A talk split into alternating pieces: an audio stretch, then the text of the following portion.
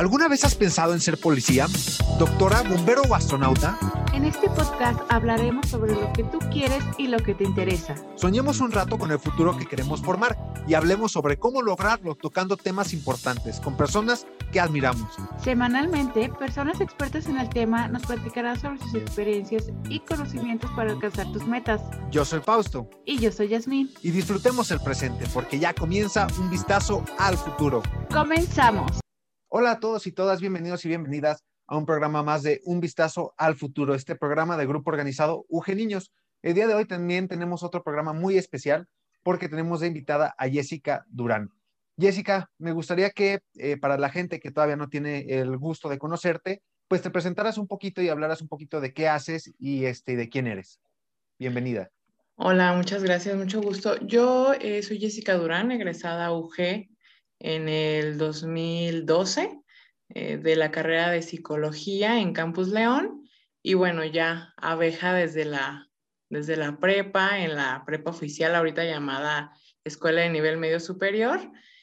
Y pues yo eh, ahorita me desempeño como psicóloga clínica en Secretaría de Salud del Estado de Guanajuato Generalmente, pues haciendo labores de prevención en programas como suicidio, salud mental, eh, prevención de la violencia de género, eh, prevención de adicciones. Generalmente es lo que, lo que hacemos, bueno, entre otras funciones. Y eso es eh, a grandes rasgos. Tengo, bueno, la licenciatura en psicología y un diplomado en peritaje psicológico por Desarrolla. Bien, Jessica. Ahora iremos un poco a tu niñez. Este, explícanos un poco acerca de tus sueños de la niñez. ¿Qué soñabas con ser cuando eras niño? Eh, bueno, de lo que alcanzo a recordar siempre, creo que fue como muy encaminado a estar frente a, a personas, como a hablar, quizá nada que ver tanto como con la comunicación en medios, pero sí a lo mejor eh, el pensamiento de ser maestra o de transmitir como conocimiento y esta parte, o la parte de ciencias de la salud, siempre me llamó la atención, ¿no? Eh, los juegos de enfermera, los juegos de doctor, eh, los juegos de maestra.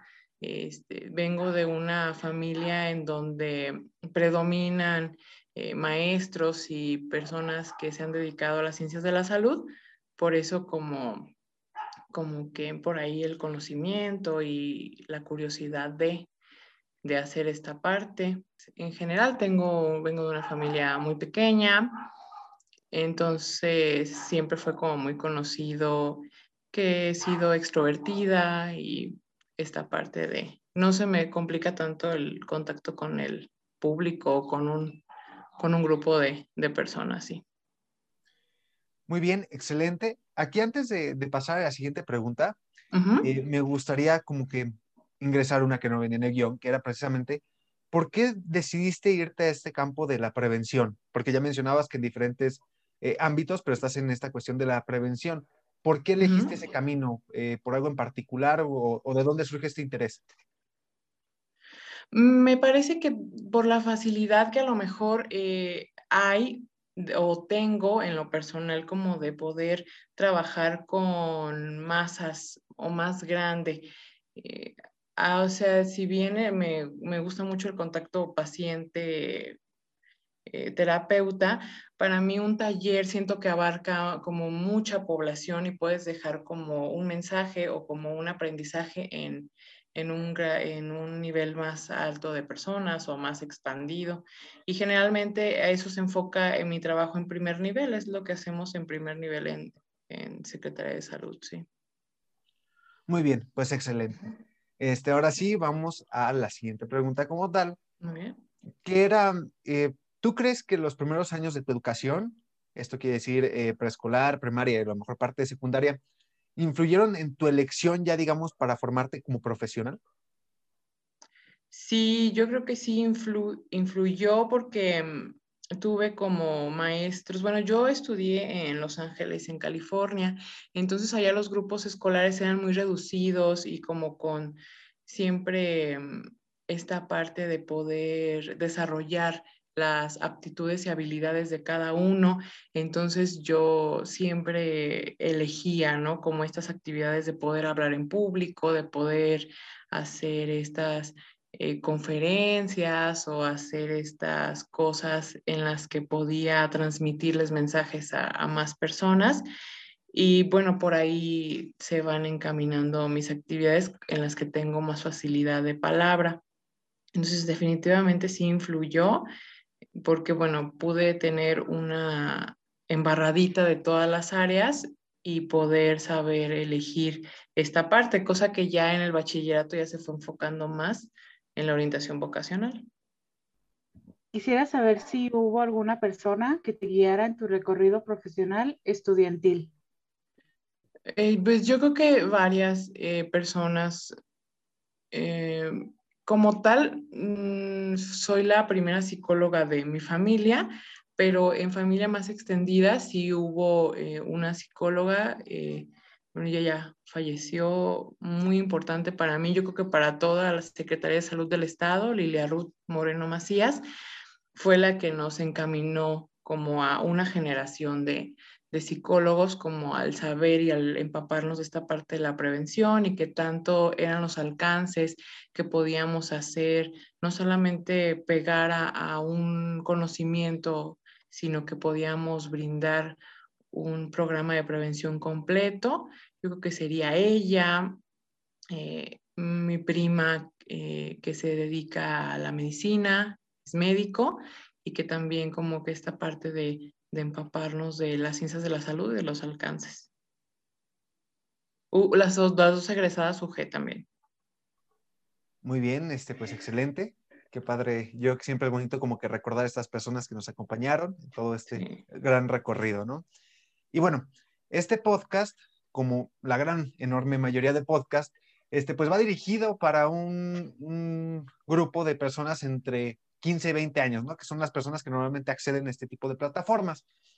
Y bueno, y resulta que es por esta edad cuando todos, o al menos a mí me ha sucedido, que nos preguntamos, ¿y por qué debería estudiar? ¿Sí? Eh, ¿Por qué debería de seguir en este camino profesional, no? Y bueno, y si el día de mañana, Jessica, alguien llegara y te hiciera esta misma pregunta, ¿por qué debo estudiar? ¿Qué le responderías? porque va a ser algo que te que enriquece todos los días, no se deja de aprender. Y si hacemos algo que nos gusta y que hemos sabido desarrollar, el levantarse todos los días y hacerlo eh, siempre va a ser novedoso y vamos a poder eh, desarrollar nuestra personalidad en ello sin estar mm, esperando que, que alguien más pueda decirnos qué hacer. Eh, nosotros mismos podemos ponerle todo esto y estar enriqueciendo nuestro trabajo y el trabajo en nosotros. Entonces, la calidad de vida se hace mejor en un, cuando desarrollamos la carrera que queremos y podemos descubrir muchas otras ramas y muchas otras habilidades que a lo mejor pensábamos que no teníamos, pero que por ahí pueden irse descubriendo conforme pasan obstáculos o pasan cosas nuevas en la vida cuando tenemos decidimos estudiar. Además, mm, siempre he pensado que nos enriquece mucho el estar con compañeros. Yo les comento a los compañeros eh, chiquitos de secundaria, ¿no? Es que yo aquí no he encontrado a mi mejor amigo, no he encontrado a alguien. Y yo les digo, bueno, es que habrá un momento en el que sea una carrera que tú escojas y que va a haber muchas personas que tengan muchas cosas en común contigo y cosas que te van a enriquecer también y compañeros que te van a alimentar toda esta necesidad y estas ganas de conocimiento. Bien, Jessica. Quisiéramos saber tu opinión acerca de si tú crees que este mundo será un lugar mejor en un futuro. Pues, pues tendríamos que pensar así, ¿no? Si pensamos en negativo, pues no estaría tan padre, eh, a pesar de que hay situaciones que salen de nuestras manos, como esta parte muy reciente de COVID, pues sí, sí, si nosotros buscamos las realidades de cada uno, no, hay personas que vivimos el COVID de diferentes maneras. Entonces, si nosotros creemos que el mundo va a ser un lugar mejor y nosotros hacemos la aportación de que sea un lugar mejor y que seamos personas contentas, entonces va a ser un lugar mejor para nosotros y para nuestros allegados. Entonces, lo principal es como creerlo y motivarnos a hacer eh, un lugar mejor, que también siento que está muy enfocado en esta parte de la carrera. Siento que la UG a mí me ayudó mucho en esta parte de pensar por el otro y pensar en una sociedad en la que nosotros podemos hacer el cambio. Entonces, si nosotros el día de hoy pensamos que el mundo puede ser mejor y nosotros podemos aportar mucho a él, definitivamente sí, sí estoy motivada a que sea mejor. Muy bien, aquí otra preguntita que también me surgió este, platicando, que es, bueno, ya mencionabas, este, esta parte del COVID pues ha involucrado muchísimas este, áreas de nuestra vida, no ha sido algo pues monumental, en, tal vez en un sentido negativo, pero ha sido monumental. Me gustaría preguntarte a ti desde la parte de psicología, desde la parte de prevención, eh, ¿qué se puede venir en el futuro para la psicología, digamos, de la sociedad mexicana, por ejemplo, ¿no? O sea, ya, ya a un nivel nacional, ¿cuáles crees que sean las afectaciones que vivamos después de esta pandemia? Y a su vez, pues, ¿cómo podríamos hacer para solucionar estas problemáticas, ¿no?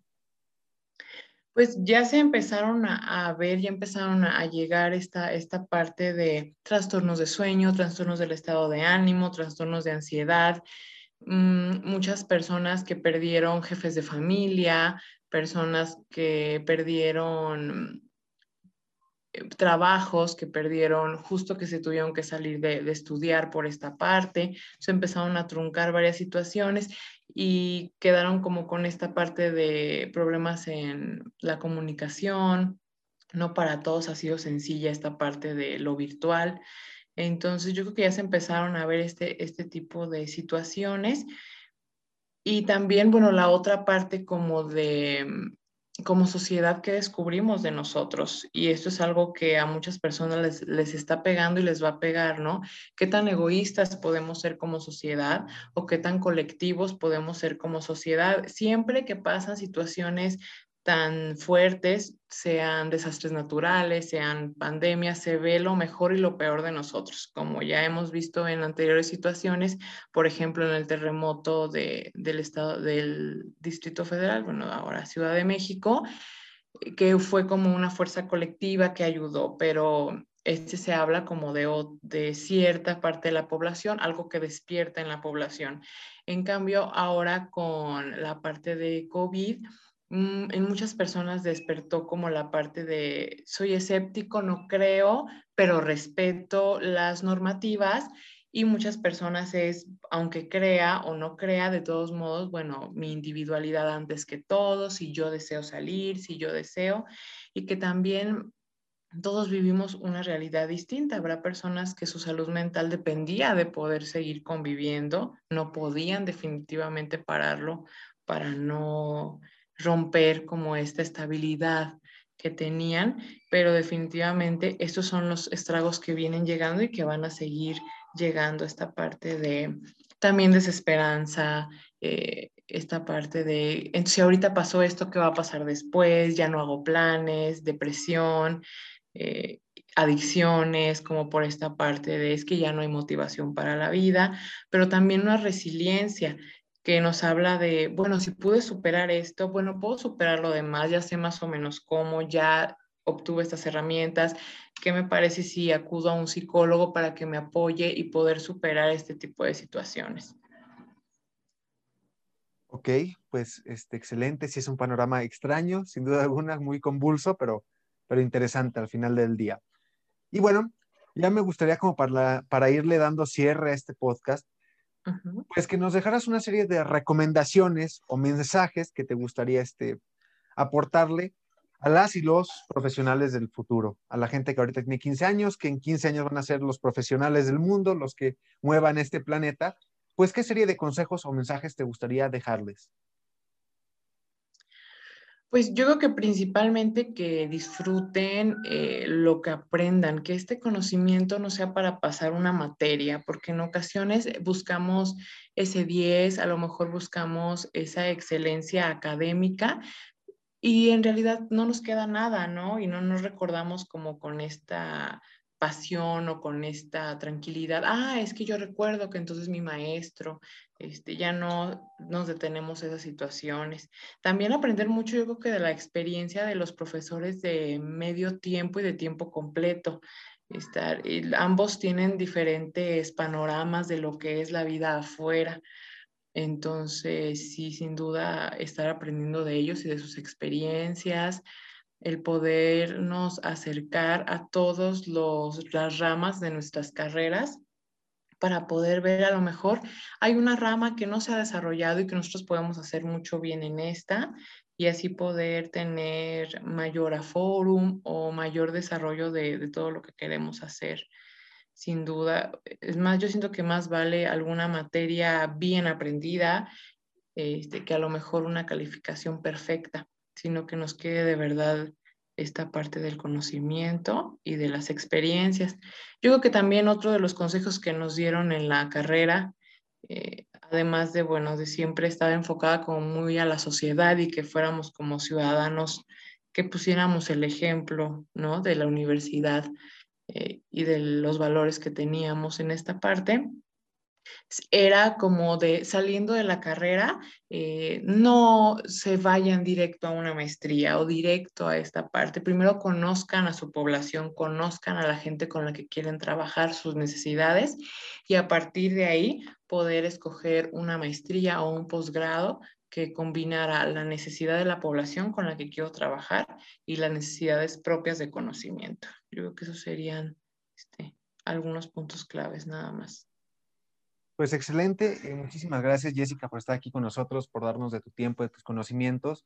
Este, ya simplemente te, te, dejaré el micrófono totalmente libre para que te despidieras de la gente y dejaras un último mensaje en este programa. Muchas gracias.